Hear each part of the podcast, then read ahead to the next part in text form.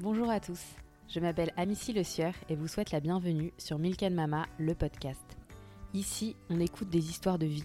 Je donne la parole à des femmes au parcours exceptionnel et inspirant et je brosse un portrait d'elles à travers leurs valeurs, leurs projets et leur vision de la vie.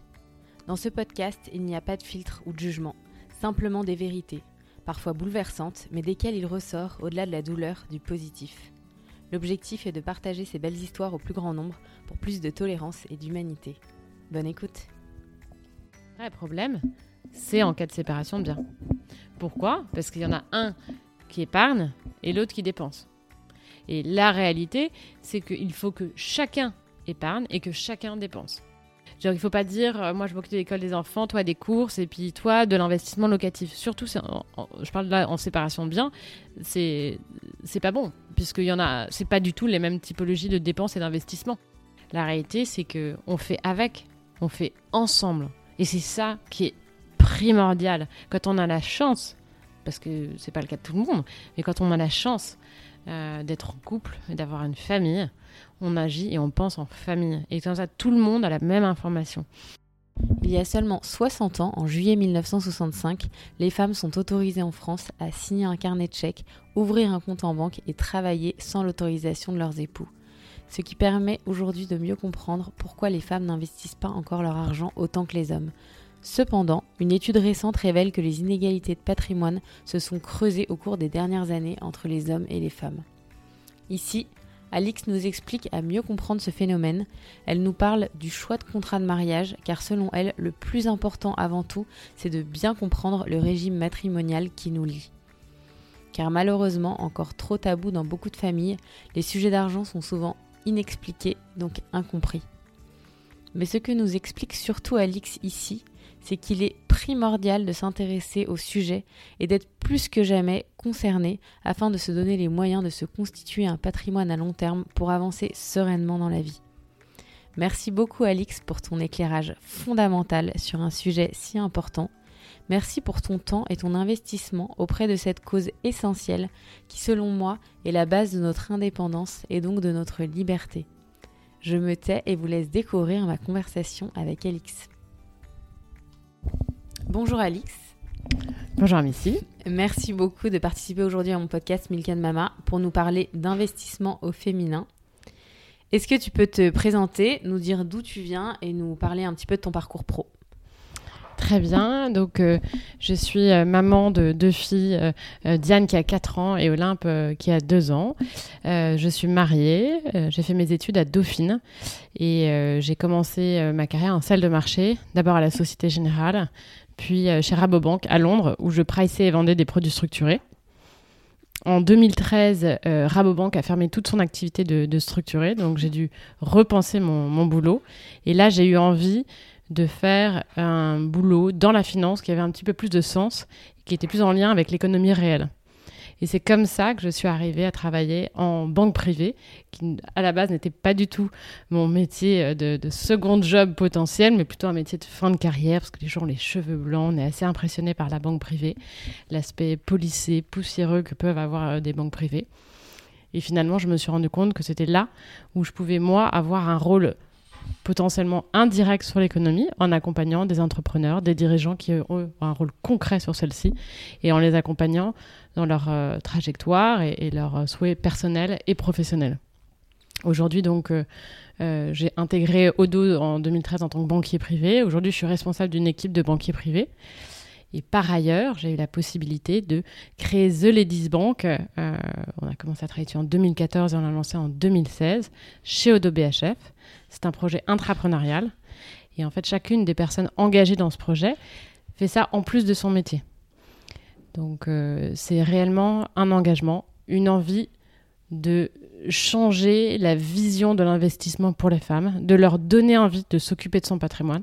Parce qu'on a trop souvent euh, vu des euh, problèmes et des femmes malheureuses parce qu'elles ont perdu leurs parents, euh, perdu leur conjoint ou qu'elles se séparent et là prendre des décisions un petit peu en précipitation sur leur patrimoine. Donc il est très important de prendre soin de celui-ci et d'appréhender tous ces sujets qui sont liés à la gestion de patrimoine, qui est en fait une matière merveilleuse où tout est possible, mais qu'il faut connaître. Tu disais dans une interview que, justement, je pense que c'est ce qui t'a poussé à créer The Ladies Bank, que la clientèle des banques privées, il y avait 50% de femmes à peu près, et que dans les rendez-vous, c'était 90% d'hommes qui se présentaient. Exactement. C'est un des faits marquants qui nous a poussé donc euh, à monter euh, The Ladies Bank. On a voulu changer ça. Et donc euh, pour ce faire, à partir de 2014, on a rencontré pendant deux ans 200 femmes et à qui on a demandé pourquoi est-ce que vous ne venez pas vous occuper de votre patrimoine?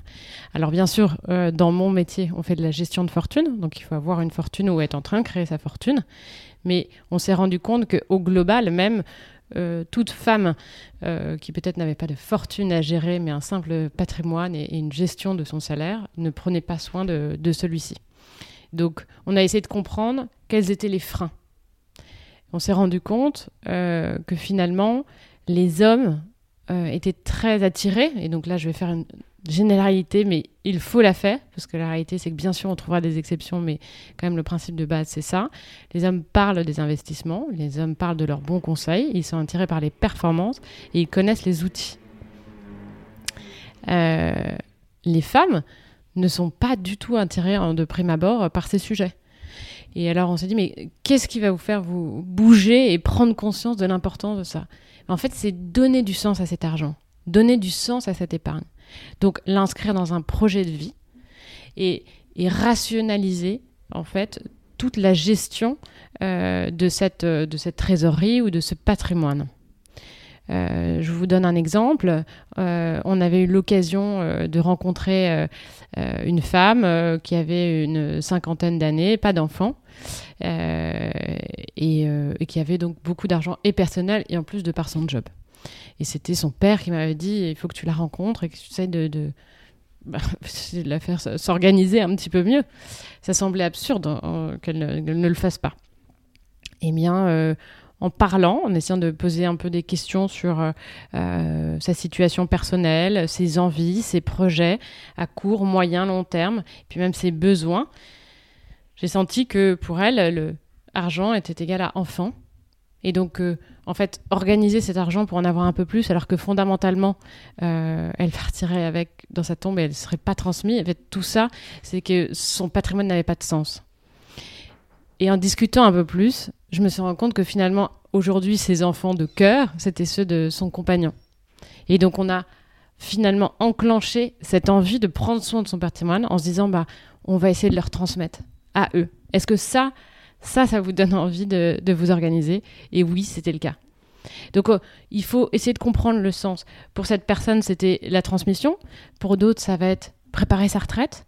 Pour d'autres, ça va être euh, euh, peut-être d'avoir vu euh, leur mère un peu dans une situation où leurs parents difficile au moment où on, intègre des maisons de retraite, etc. Et donc se dire, mais moi, je, voudrais être sûr d'être traité de la meilleure façon possible et de mettre toutes les chances de mon côté. peut-être après, ça va être des divorces. Ce sont des histoires personnelles. Et donc, mon objectif, c'est d'abord de baisser ses freins comprendre ensuite un peu les, besoins, les préoccupations, les envies à court, moyen et long terme, et puis préparer ceci avec une gestion de projet. Et à la fin, on arrive sur des investissements et des outils, mais c'est uniquement une finalité.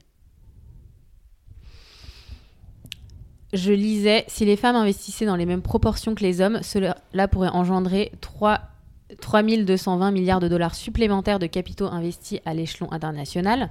Donc il y a 60 ans, en juillet 1965, les femmes sont autorisées en France à signer un carnet de chèques, à ouvrir un compte en banque et à travailler sans l'autorisation de leurs époux. Donc ça permet de comprendre aussi pourquoi aujourd'hui, forcément, on est moins à l'aise avec les investissements, nous les femmes.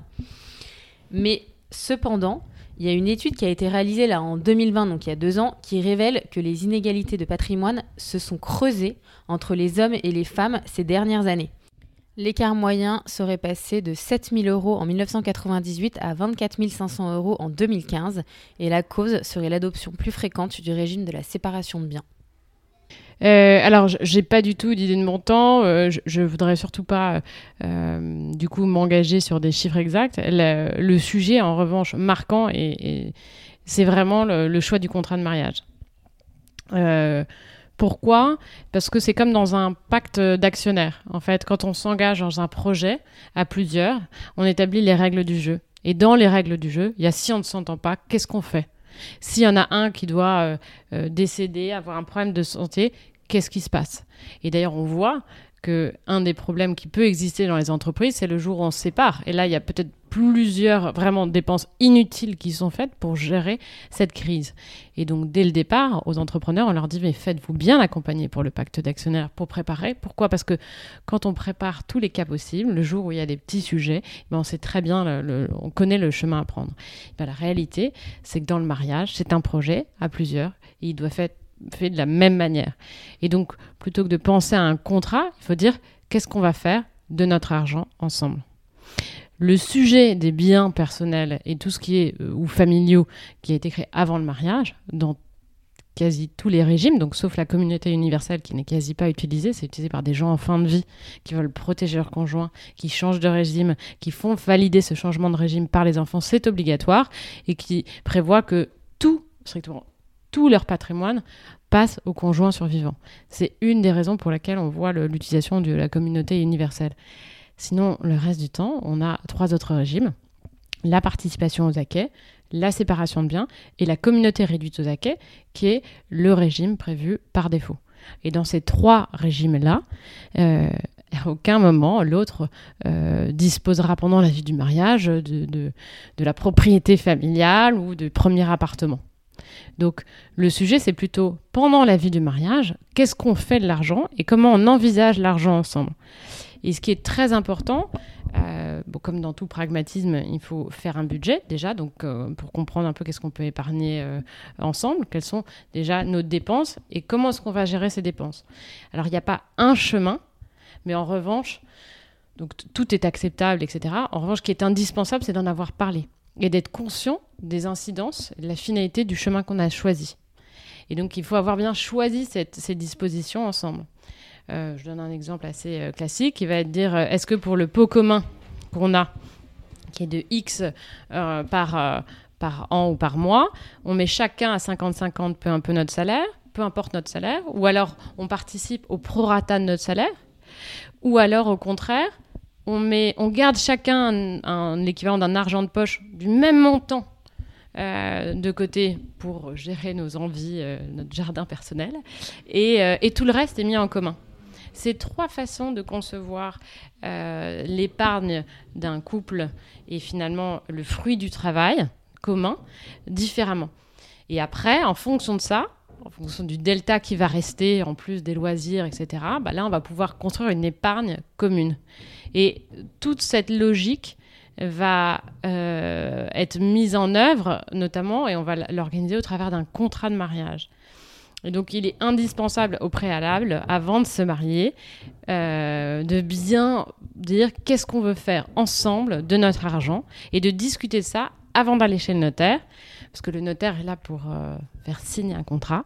Mais la réalité, c'est qu'un contrat, celui qu'on signe, c'est le chemin déjà. Il est tracé, on dit OK, je vais prendre ce chemin.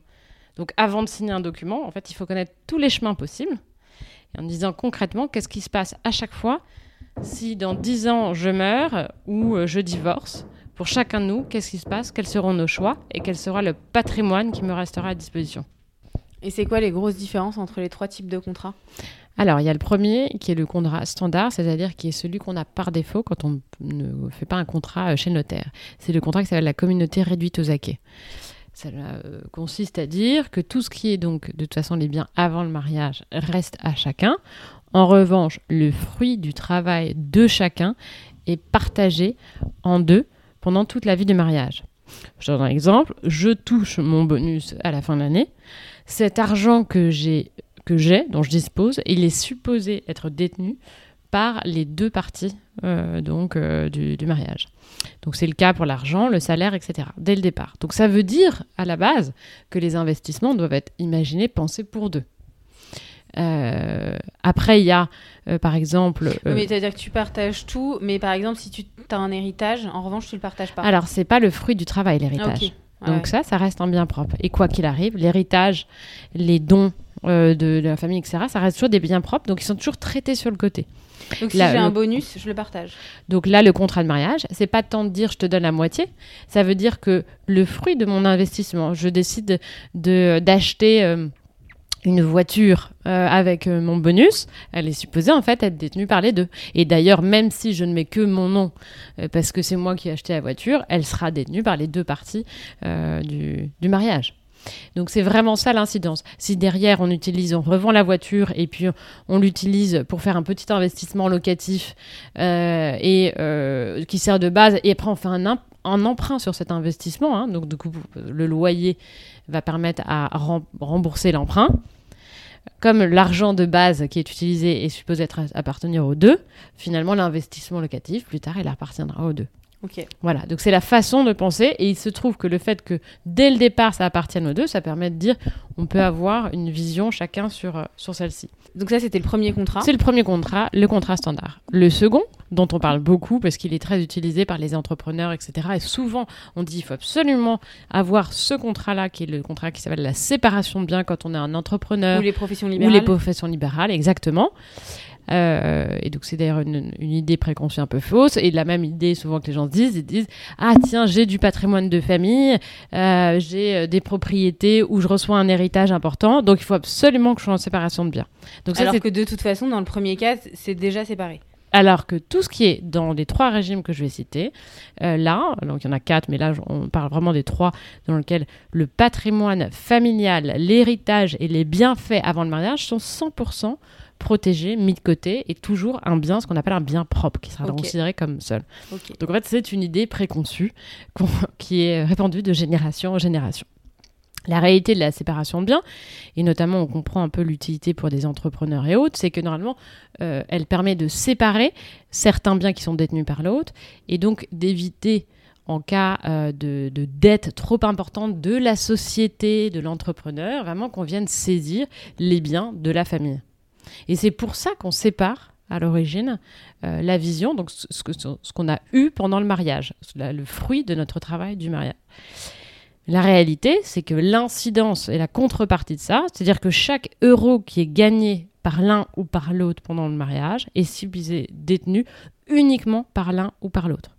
Ça veut dire que si par exemple on veut acheter un appartement ensemble, euh, il faut refaire un autre contrat sur l'achat de l'appartement. Enfin, il faut repasser chez le notaire. Alors, pour, un appartement, c'est différent. Parce que l'appartement, quand on va chez le notaire, on dit, euh, par exemple, de façon standard, mettons qu'on a un petit capital de départ, mais le reste, pour, payer, euh, je sais pas quoi, les travaux de notaire, mais le reste, disons que c'est un emprunt.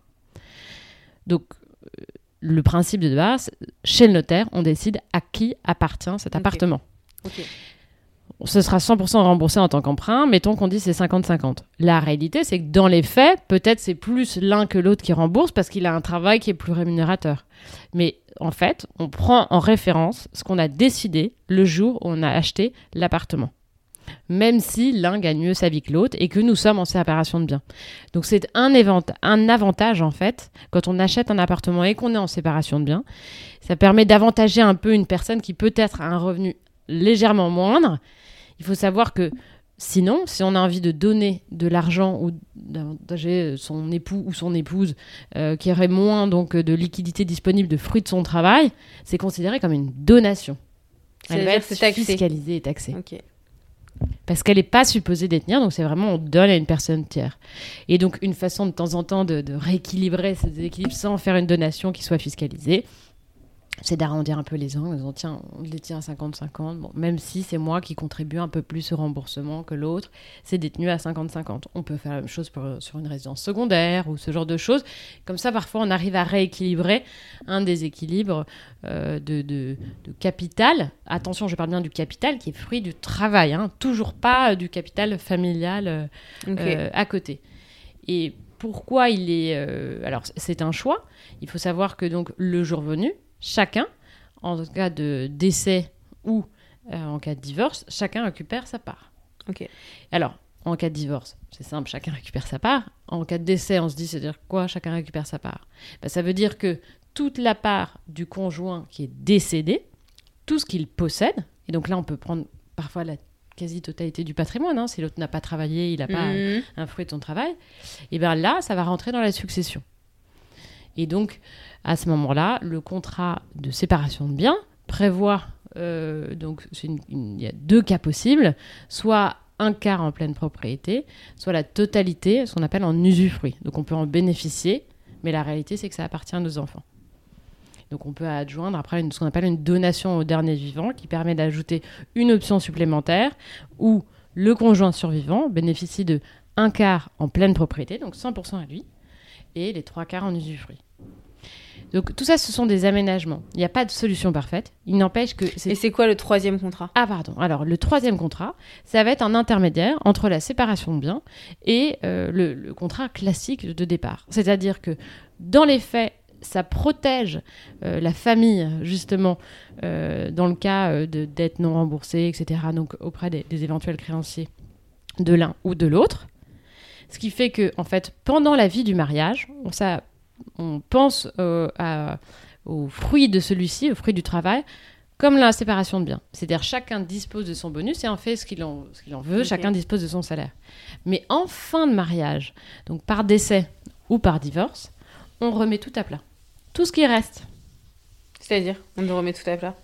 On remet en commun et on dit bon, combien toi tu as euh, accumulé avec euh, bah, effectivement les fruits de ton travail, puis les investissements qui sont issus du fruit de ton travail? Ah, ça fait X. Moi, j'ai accumulé Y. Soit c'est à peu près équivalent, soit on compense l'un ou l'autre. Ok. Euh, donc ça, c'est pour les contrats de mariage.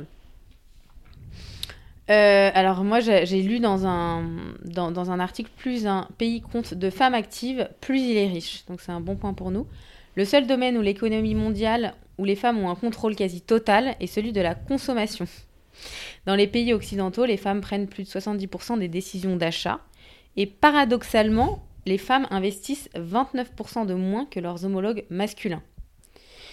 Donc moi, ce qui m'intéressait vraiment euh, dans, dans cet épisode du podcast, c'est que tu nous donnes, tu donnes aux femmes, à toutes les femmes qui nous écoutent, des conseils concrets pour investir notre argent bien. Et typiquement, j'ai un bonus, j'ai gagné un bonus, j'ai entre 2000 et 5000 euros. J'aimerais le placer pour euh, qu'il ne dorme pas à la banque. Vers qui je peux me tourner euh, Où je peux le placer Qu'est-ce que je fais? Merci pour cette question très précise. Euh, quand j'envisage le patrimoine, parce que l'argent, ça va être le patrimoine que j'ai créé, que j'ai avant, après, pendant, euh, l'investissement est une finalité, c'est un choix qu'on a au final. Mais avant de penser à l'investissement, il faut penser à créer cette épargne, déjà, euh, à l'organiser, et ensuite à la faire se développer. Et donc, du coup, mon leitmotiv, c'est la première chose la plus importante, c'est oser parler d'argent. Mm. La seconde, c'est organiser, s'organiser pour pouvoir épargner. Pour ça, il faut savoir faire un budget de façon très pragmatique. Quelles sont les dépenses que j'ai chaque mois, chaque année, peu importe, et quelles sont les entrées que j'ai. Face à ce delta euh, que je vais avoir, quels sont les projets dont j'ai envie? De phase à très court terme, ça peut être euh, les vacances dans six mois. Donc j'ai mon budget vacances. À 2-3 ans, ça peut être euh, je vais acheter une voiture, un investissement un peu plus conséquent. Et puis encore un peu plus tard, je vais acheter euh, euh, ma résidence principale. Donc ça, ce sont des projets. Et en fonction de ça, comment je m'organise moi Et alors, pardon, encore plus tard, mais important, pour ma retraite. Voilà. C'est différents séquençages. Et moi, j'aime bien penser que euh, il faut organiser son épargne en fonction des projets. Et en fonction de ces projets-là, donc on a une idée à peu près concrète de ce qu'on veut, de ce qu'on va dépenser pour les vacances, etc. Faire un rétro-planning de comment j'y arrive. Pourquoi? Parce que déjà, ça te donne envie de tout mettre en œuvre pour y arriver. Si on épargne, juste pour se dire, le jour euh, où, euh, je sais pas quoi, ma machine à laver euh, tombera en panne, il faudrait que j'ai de l'argent, puis on ne sait jamais s'il m'arrive quelque chose. Finalement, tous les jours, on se dit, est-ce que je vais vraiment épargner ou est-ce que je vais faire ci ou Donc, ça il faut réfléchir. Est-ce qu'il faut mettre dans un truc où l'argent est bloqué par exemple pendant 10 ans ou est-ce que je vais je pars dans un truc où elle est disponible? Je dirais, ça c'est vraiment une étape d'après. La première, c'est de dire quel est le delta qui me reste et en fonction de ça, qu'est-ce que, pour quel projet je vais alimenter ça. Donc la raison d'être de cette épargne que je mets de côté, c'est pour des projets. Donc en fait, je m'y tiens, j'épargne et je m'y tiens. C'est la première règle. Ensuite, effectivement, ça va être de répondre en disant tiens, sur tel et tel sujet, où est-ce que je place cette épargne En fonction de chaque projet? Et c'est là où on intervient, donc, le, le sujet de, de temps. En disant combien de temps je vais débloquer, utiliser cet argent. Mais il faut aussi penser à la liquidité. Est-ce que je veux que ce soit quelque chose de liquide, donc s'il arrive quoi que ce soit, je veux pouvoir le prendre? Ou est-ce que non, j'estime que je verrai ça dans 15 ans, 20 ans, et ce sera pour ma retraite Je pense à ça, par exemple, quand on dit, tiens, je vais faire un petit investissement immobilier. La réalité, c'est qu'on est parfaitement conscient que en 15 jours, on va pas récupérer son, son bien, enfin la liquidité de son bien. Mm. Donc là, on voit beaucoup plus euh, long terme. Et donc ça, donc, il faut rationaliser en fonction du temps et de la liquidité. Il faut aussi euh, réfléchir à, notre capacité à supporter les variations de prix, donc qui sont louées, euh, alliées aux sommes qu'on va placer, donc ce qu'on appelle la volatilité. Et enfin, il faut savoir, est-ce que je peux emprunter Parce qu'il existe quelque chose qui est extraordinaire aujourd'hui, c'est qu'on nous prête de l'argent pour investir. Alors, pas partout. Ce que s'appelle le, private equity, donc des investissements non cotés. Quand j'investis dans la société d'une de mes amies ou, ou, euh, dans un fonds de private equity, euh, là, c'est plus rare qu'on vous prête de l'argent. En revanche, en immobilier, on nous prête de l'argent. Et alors là, on peut structurer un plan en disant l'immobilier, les inconvénients, c'est effectivement, c'est pas liquide immédiatement, mais par contre, on peut me prêter pour acheter quelque chose. Si je cale bien mon emprunt et le remboursement des loyers, finalement, j'ai un petit pécule de départ qui me permet d'aller chez notaire et le reste, ça se rembourse tout seul. Et dans 20 ans, 25 ans, ce sera à moi, ou 20 ans, 15 ans, 20 ans, 25 mmh, ans mmh. selon le prêt, ce sera à moi et ce sera remboursé. Et typiquement, donc tout ça, c'est intéressant de savoir, effectivement, il faut bien savoir euh, quand on a besoin de l'argent, ce qu'on veut faire exactement. Mais vers qui on se tourne si on a envie d'investir de l'argent, on a besoin de se faire conseiller et on va voir euh, notre banque, euh, je sais pas, la BNP, qui, qui, vers qui on se tourne? Euh, donc, tout ce qui est les vacances et puis l'achat euh, de, de, de, la voiture, à la limite, il vaut mieux utiliser des livrets qui existent donc dans les banques de détail. Donc, il y a une différence entre une banque de détail et une banque qui fait de la gestion de fortune à plus long terme. C'est quoi une banque de détail? La banque de détail, ça va être ta banque de du courant de la rue ou les banques en ligne. Euh, Exactement, qui vont faire eux avec qui tu vas gérer ta trésorerie euh, du quotidien. Et donc tu as une capacité à ouvrir des livrets qui peuvent être en plus rémunérateurs un petit peu. Je crois que le, taux euh, a augmenté à 0,75 ou 1% pour le livret A et le LDD. Tu as quand même 12, 12 et 25 24 000 euros de plafond. Donc déjà, ça peut te permettre, et donc ça, chacun dans le couple peut en avoir. Mm. Donc déjà, ça peut permettre de, mettre de la trésorerie, mm. je dirais, sur deux ans. Euh, et ça, c'est utile parce que vraiment, en un claquement de doigts, le soir même, on a les liquidités. donc c'est vraiment, important. Donc déjà, je pense qu'il est indispensable que chacun ait ça pour sa trésorerie à deux ans, en fonction de ses projets, avec un montant euh, adéquat pour une version un peu plus long terme. Là, ça va dépendre de, la typologie, effectivement, et de ton appétence. Avant tout, donc, il faut savoir faire un budget, se projeter, mais aussi se faire plaisir. Donc, il y en a qui sont fans de crypto, il y en a qui sont fans d'investissement, qui ont envie d'investir dans les, euh, les sociétés des amis. Donc, en fonction, on va avoir, il y en a qui, qui adorent l'immobilier. Et puis, il y en a d'autres qui n'ont pas spécialement d'envie, qui vont peut-être du coup se retourner vers la finance plus traditionnelle et donc ce qu'on appelle de la gestion sous mandat sur des marchés cotés, donc la bourse. En fonction de ça, il y a déjà qu'est-ce que je veux faire euh, et quels sont les outils que je vais utiliser?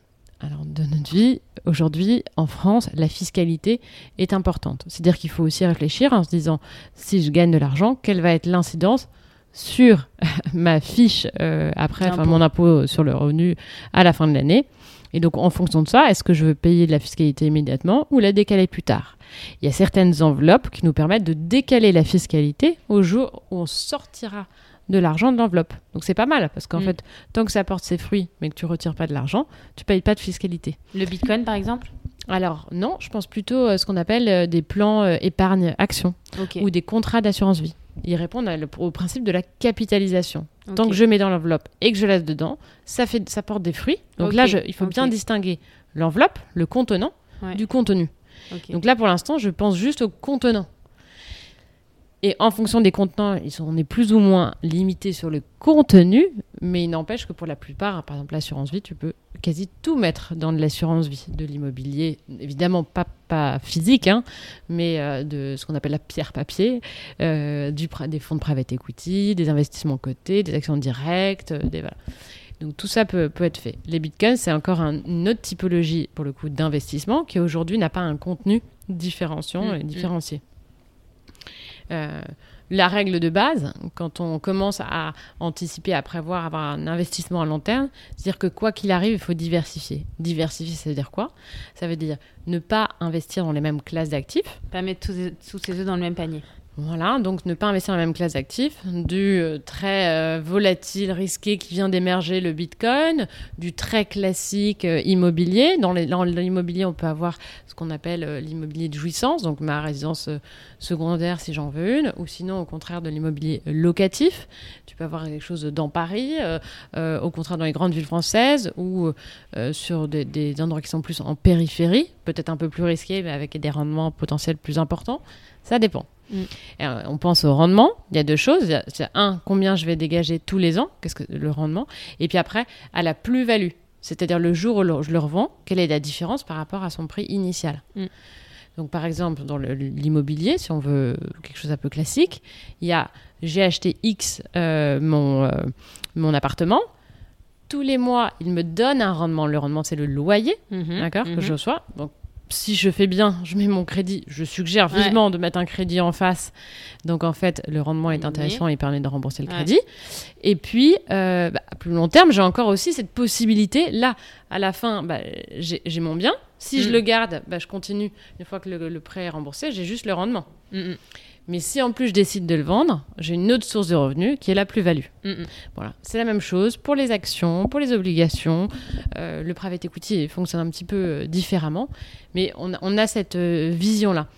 Quand on investit dans une boîte de quelqu'un qui vient de monter une start-up ou autre chose, là on n'espère pas de ce qu'on appelle le rendement du coup des, actions. En règle générale, c'est les dividendes. Mais quand on a des, boîtes plus petites, on ne dégage pas tous les ans des dividendes. Donc là, au contraire, on espère avoir une plus-value importante au moment de la session. Et vers qui je me tourne si par exemple j'ai envie d'investir, euh, de mettre, je sais pas, 5 euh, 000 euros, 10 000 euros dans une start-up? Alors, pour la start-up, il faut aller voir la start-up en direct. D'accord. Il n'y a pas des Pourquoi? sites ou des sociétés euh, qui... Alors, il y a des sites qui le proposent, mais la réalité, c'est que ça, ce sont des achats, entre guillemets, plaisir. Parce que c'est un risque extrêmement important. Ouais. Donc, soit on connaît par cœur le domaine dans lequel on investit. On a identifié une boîte qui est en train de grimper. Et là, on se dit, c'est celle-ci. Et on le mhm. choisit parce qu'on a des compétences techniques pour le mhm. connaître. Et mhm. souvent, mieux que n'importe quel banquier, parce qu'on est dans le, dans le milieu. Ou alors, souvent, on investit parce que c'est un proche et qu'on croit en lui. On croit en une équipe. Et donc là, c'est une question de feeling. Donc pareil, c'est pas un banquier ou un site internet qui va te proposer un bon investissement comme ça.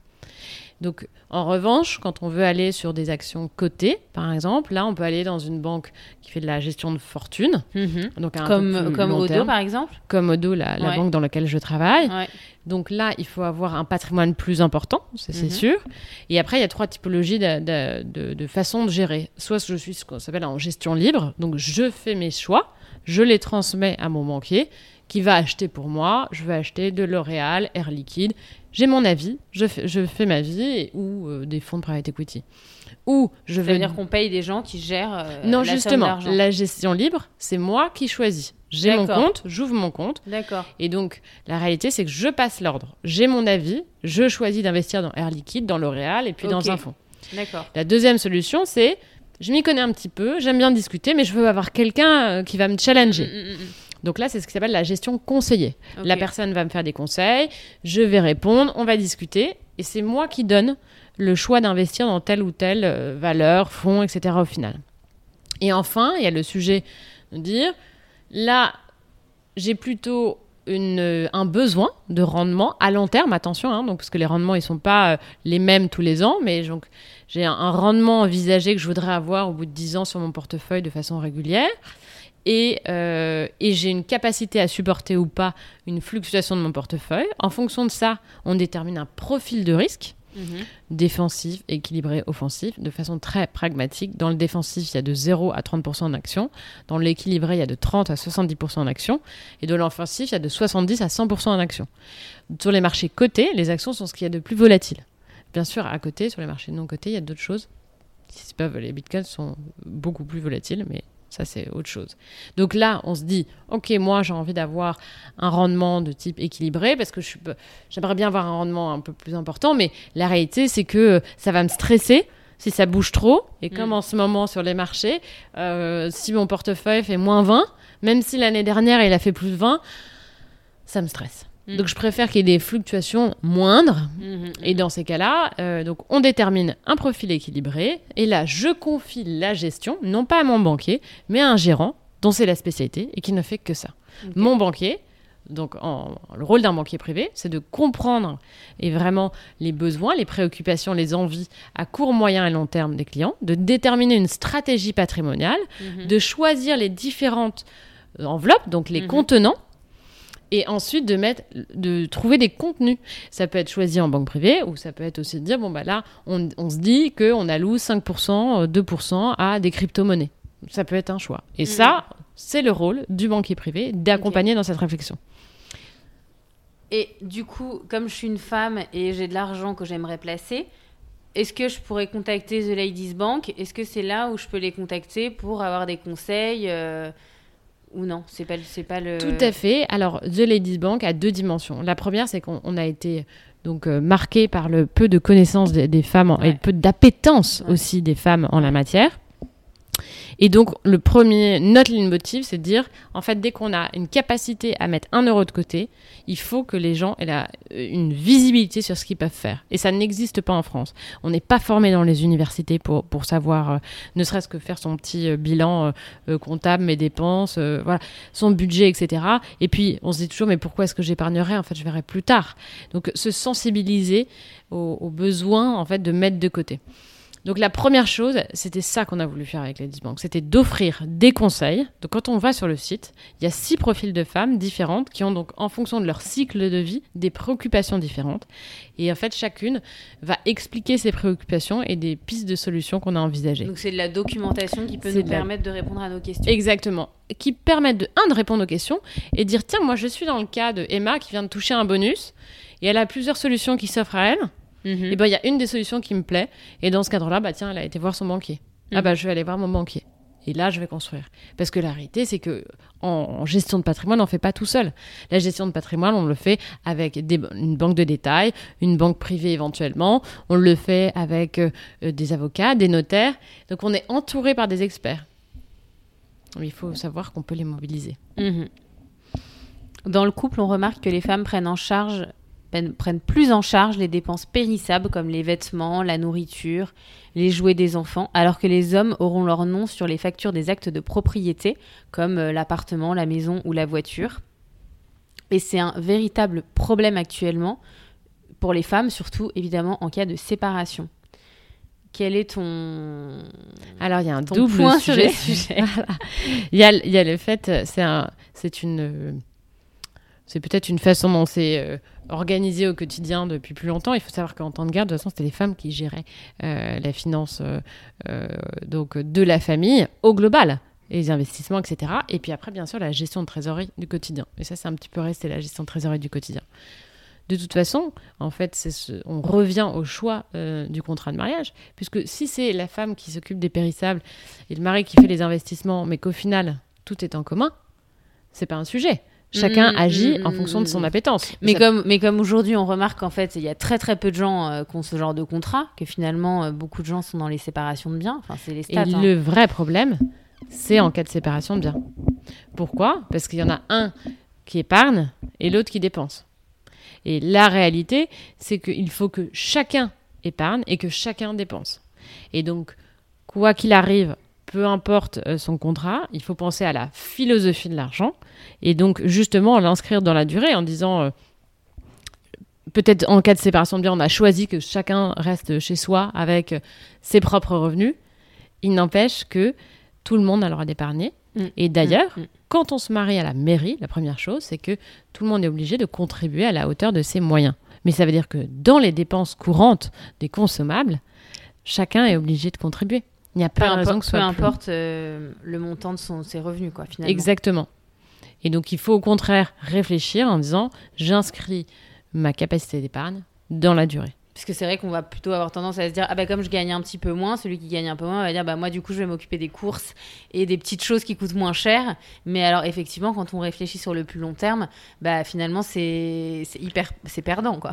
Il vaut mieux pas réagir par, euh, par projet quand on parle euh, en couple. Il vaut mieux, genre il faut pas dire, euh, moi je m'occupe de l'école des enfants, mm. toi des courses et puis toi de l'investissement locatif. Surtout, je parle là en séparation de biens, mm, mm, c'est c'est pas bon puisqu'il y en a, c'est pas du tout les mêmes typologies de dépenses et d'investissements. Euh, donc au contraire, et surtout en plus à chaque... veiller toujours à ce que chacun puisse épargner un petit peu. Que chacun puisse dépenser sur toute la sphère euh, de son côté. Oui, exactement. Donc investir permet de fructifier son épargne, de se constituer un patrimoine à long terme et de soutenir des projets auxquels on croit. Il est donc important que les choses évoluent comment je peux m'organiser, moi, techniquement demain, parce que je me suis rendu compte en écoutant le podcast, par exemple, qu'il y avait des choses à changer dans ma manière de gérer mon argent dans mon couple ou pas. Alors, cas, par exemple, euh, comment je m'organise si, par exemple, euh, aujourd'hui, bah, je gagne euh, un peu, moins, un peu moins que mon mari et je m'occupe de toutes les dépenses qui sont périssables? Alors déjà, la grande tendance, chose de base, si on veut faire, euh, si on prend conscience de l'importance de prendre soin de son épargne, c'est déjà de faire un point. Donc faire un audit de la situation. C'est un grand mot, tout simple, pour dire si je suis mariée, qu'est-ce qui se passe avec mon contrat de mariage? Quelle est l'incidence en cas de décès et quelle est l'incidence en cas de divorce? Il n'y a pas de, de bonne ou mauvaise solution, il y a quelle est concrètement, qu'est-ce qui va se passer? Et déjà, on se rend compte que la plupart des gens n'ont pas fait cet exercice. Donc ça, ça se demande à un notaire, à son notaire. C'est son rôle. Et donc, il nous a accompagnés pour signer le contrat. Donc, il peut nous accompagner, il doit nous accompagner pour expliquer quelle est l'incidence de celui-ci. Une fois que on a cette, euh, euh, cette vision, là, on va ajuster. Est-ce que ça correspond à exactement ce que j'avais en tête et donc euh, ce que j'imaginais? Ou est-ce qu'on a besoin d'organiser un ajustement. Est-ce que c'est un ajustement en fonction des projets? Et je me rends compte que j'aurais peut-être pas assez si je devais avoir besoin plus tard à la retraite ou ça correspond pas à, euh, on n'aura pas de capacité à avoir un appartement. Donc on ajuste. On ajuste en termes d'enveloppe, on ajuste en termes de, de, donc, de contenant, on ajuste en termes de contenu, et puis on ajuste dans son organisation au quotidien. Si on se rend compte comme ça, de dire, bah, tiens, en fait, là, euh, moi je travaille pas, euh, l'autre travaille, donc en fait, on est en séparation de biens et le jour venu, bah, c'est je, n'ai rien. Alors soit c'était un choix, donc on ne change rien, soit on s'étonne et là on a envie de faire évoluer les choses. Et donc là, ça peut être fait de plein de manières différentes. Comme je le disais sur la résidence principale, on rachète la prochaine résidence principale et puis là, s'organisera pour que ce soit à 50-50. C'est des petites choses qu'on ajuste différemment. Quand on est sur séparation de biens, on va peut-être éviter effectivement de se dire bon bah tiens, je te donne la moitié de mon patrimoine parce que là ça n'a plus de sens. Mais on peut toujours aussi changer de régime matrimonial. On a le droit de changer, mais pas moins de tous les deux ans, donc euh, plutôt tous les deux ans.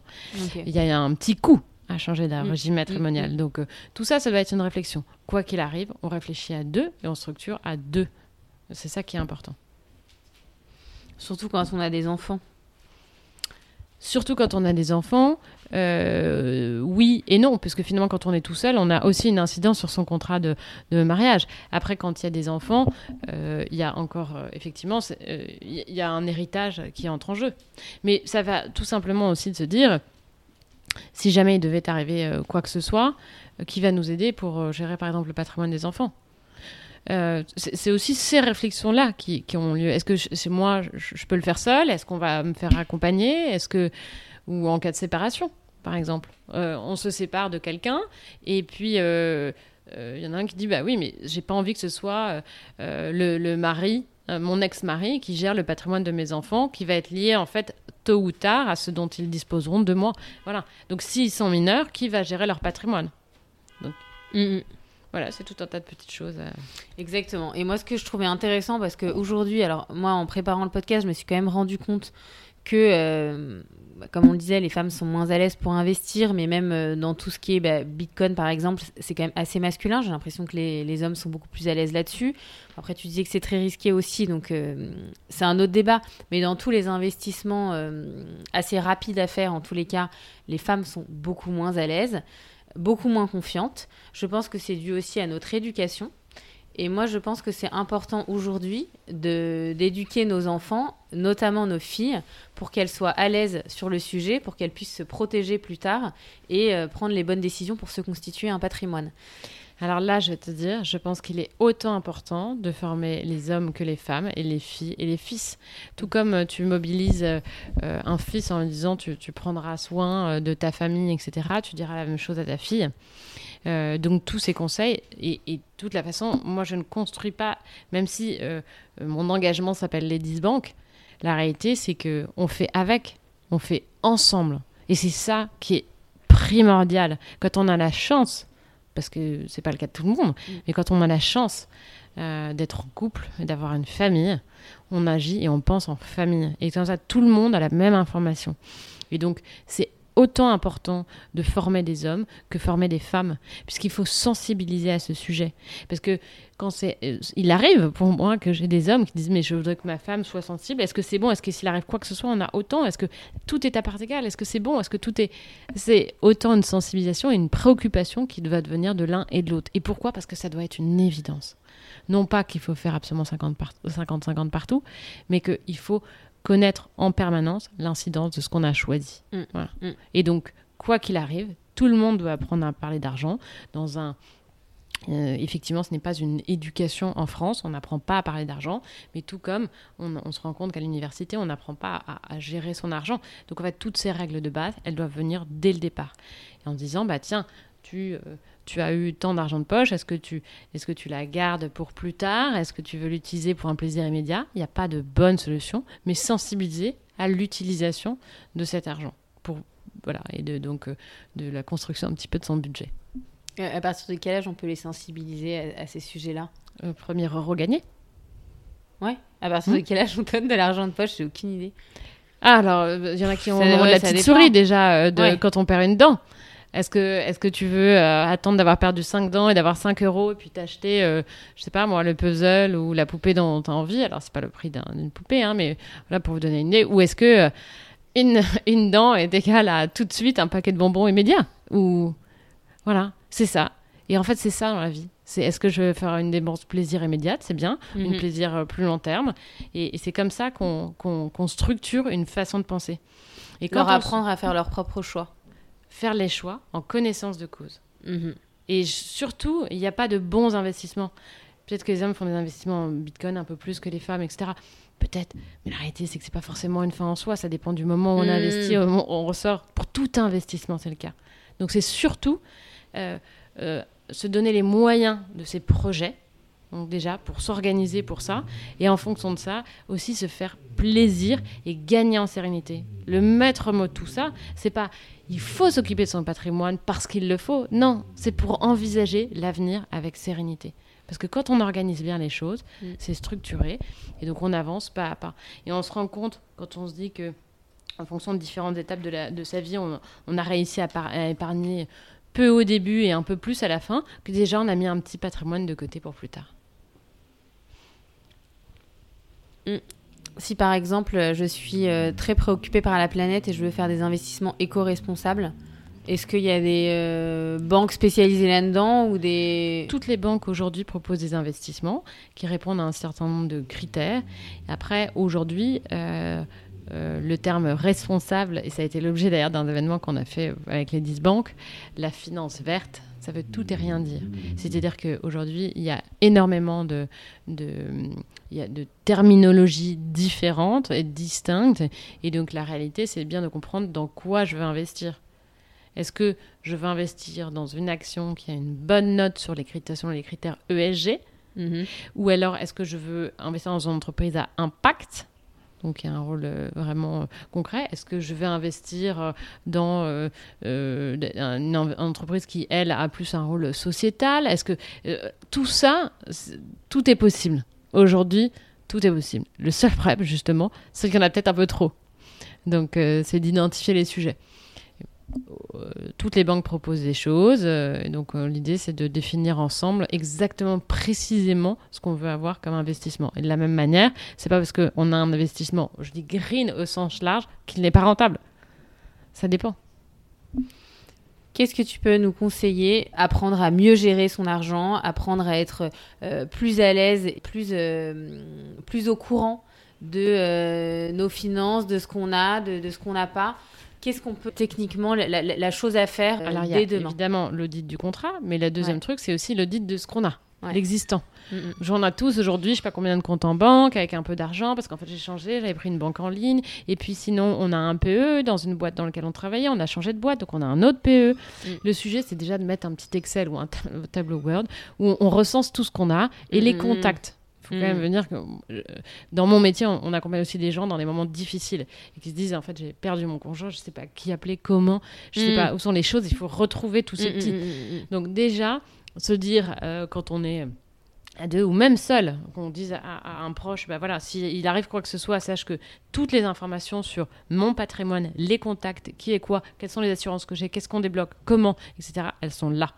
Et je sais pas si euh, tu as eu l'occasion de voyager sans tes enfants, mais nous, la première fois qu'on a voyagé sans nos enfants, là, on a tout mis sur un papier en disant qu'est-ce qu'on veut pour nos enfants s'il nous arrive quoi que ce soit en termes de répartition, etc. Mm. Et puis quelles sont les coordonnées de tous les gens qui, qui peuvent gérer de près ou de loin, mais ça va être euh, de- la gestion d'un appartement en location, ça va être euh, les coordonnées de notre notaire, ça va être voilà, des choses un petit peu pragmatiques. Mm, Donc mm, la mm. première chose, c'est ça, c'est mettre tout au clair, qui est pour Mm, moi, mm. pour identifier ce qu'on a. Déjà, Mm, ça c'est rassurant. C'est un petit peu pénible, hein, euh, quand on porte aux assurances logement et ce genre de choses, retrouver les, les contacts, c'est- pénible.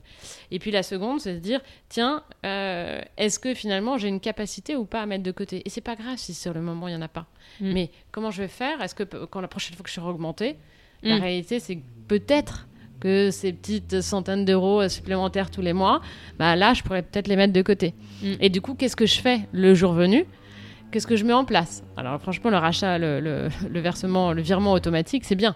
On Mm. sort immédiatement Mm, l'argent, on le met de mm, côté. mm, mm. Et c'est toutes ces petites choses au quotidien qui nous permettent de dire tiens, je me suis pas rendu compte, mais j'ai mis de côté de, de quoi partir en vacances, je l'ai même pas venir. Donc la fois d'après, on vise un, un projet un peu plus loin, etc. Et honnêtement, quand on a, euh, on commence à avoir euh, 45 ans, 50 ans, donc les écoles des enfants, c'est passé, les énormes coûts, on a généralement acheté déjà sa résidence principale, etc. Donc là, on commence à, à penser plutôt préparation de la retraite. Mm, mm, Et donc là, on fait des bilans et on essaie de comprendre. On identifie à peu près notre train de vie normalement, parce que plus ça va, plus on dépense hein, avec les Mm, enfants, mm, etc. mm. Et puis après, il y a un moment, ça, ils sont partis, les études sont faites, financées, donc ça commence à se stabiliser. Et donc là, on sait à peu près de quoi on a- va avoir besoin pour vivre euh, au quotidien. Et donc c'est là où on peut faire un bilan retraite. On se dit, bon, si j'ai à peu près le même salaire, etc., pendant les 15 prochaines années, euh, tu vois, à 50 ans, bon voilà, comment ça, ça se passe? J'aurai temps à la retraite, bon, bah, j'identifie quand même que si je veux avoir le même train de vie, hein, ou si on veut en couple avoir le même train de vie, bah, il faut qu'on arrive à générer un peu plus. Et qu'est-ce qu'on fait? Qu'est-ce qu'on organise dans notre vie pour pouvoir avoir cet un peu plus? Ça peut aller donc de l'investissement euh, euh, locatif euh, immobilier à prévoir de mettre de l'argent de côté, en, en placement côté, ou si on veut du bitcoin. Mais il faut être très très très conscient à chaque fois du risque qu'on prend. Ça peut être du private equity, ça peut être voilà. Ok, bah déjà ça nous donne les clés en main pour euh, dès demain euh, faire ce petit tableau. Comme à la fin de chaque interview dans Milk and Mama, je fais euh, les six mots de la fin. Sauf si toi tu voulais rajouter quelque chose avant les six mots de la fin, s'il y a un message que tu veux faire passer à toutes les femmes qui nous écoutent juste avant de faire les six mots de la fin. Je suis très sensible à ce sujet. Non, premièrement parce que c'est mon métier et deuxièmement parce que je, rencontre énormément de femmes. Donc moi j'ai la chance d'avoir cette connaissance. Et ce qui est important pour moi, c'est qu'il y ait une prise de conscience de l'importance de s'y intéresser et de s'organiser petit à petit. Et qu'en fait la marche pour, pour pouvoir avoir déjà un niveau un peu basique pour structurer tout ça et faire appel aux bonnes personnes, elle n'est pas si importante que ça. Donc euh, vraiment, soyez sensibles, commencez à vous y intéresser petit à petit et à mettre en place. Et après, surtout, on se compare pas aux uns et aux autres qui auront toujours fait un investissement incroyable, mais personne ne vous parlera toujours de l'investissement nul. Donc c'est plutôt se faire ce qui nous correspond. Et, pareil dans l'organisation des dépenses du couple, etc. Il y a toujours quelqu'un qui dit Oh là là, l'autre, il met tout en commun, nous pas du tout. Comment je me sens à l'aise? Est-ce que je suis bien avec ça? C'est ça la priorité, c'est mon bonheur. Voilà. Et donc s'inscrire dans la durée et se projeter. Donc euh, Et trouver le schéma qui nous correspond. exactement. Merci beaucoup, Alix. Euh, on va passer aux six mots de la fin de Milk and Mama, comme à chaque fin d'interview. Est-ce que tu peux nous donner ton petit déjeuner? Un petit déjeuner complet. Je, je petit déjeune souvent au bureau et j'ai avec des petits déjeuners clients, comme les déjeuners que je fais souvent au bureau, et j'ai la chance d'avoir donc un petit déjeuner très complet. Ton parfum.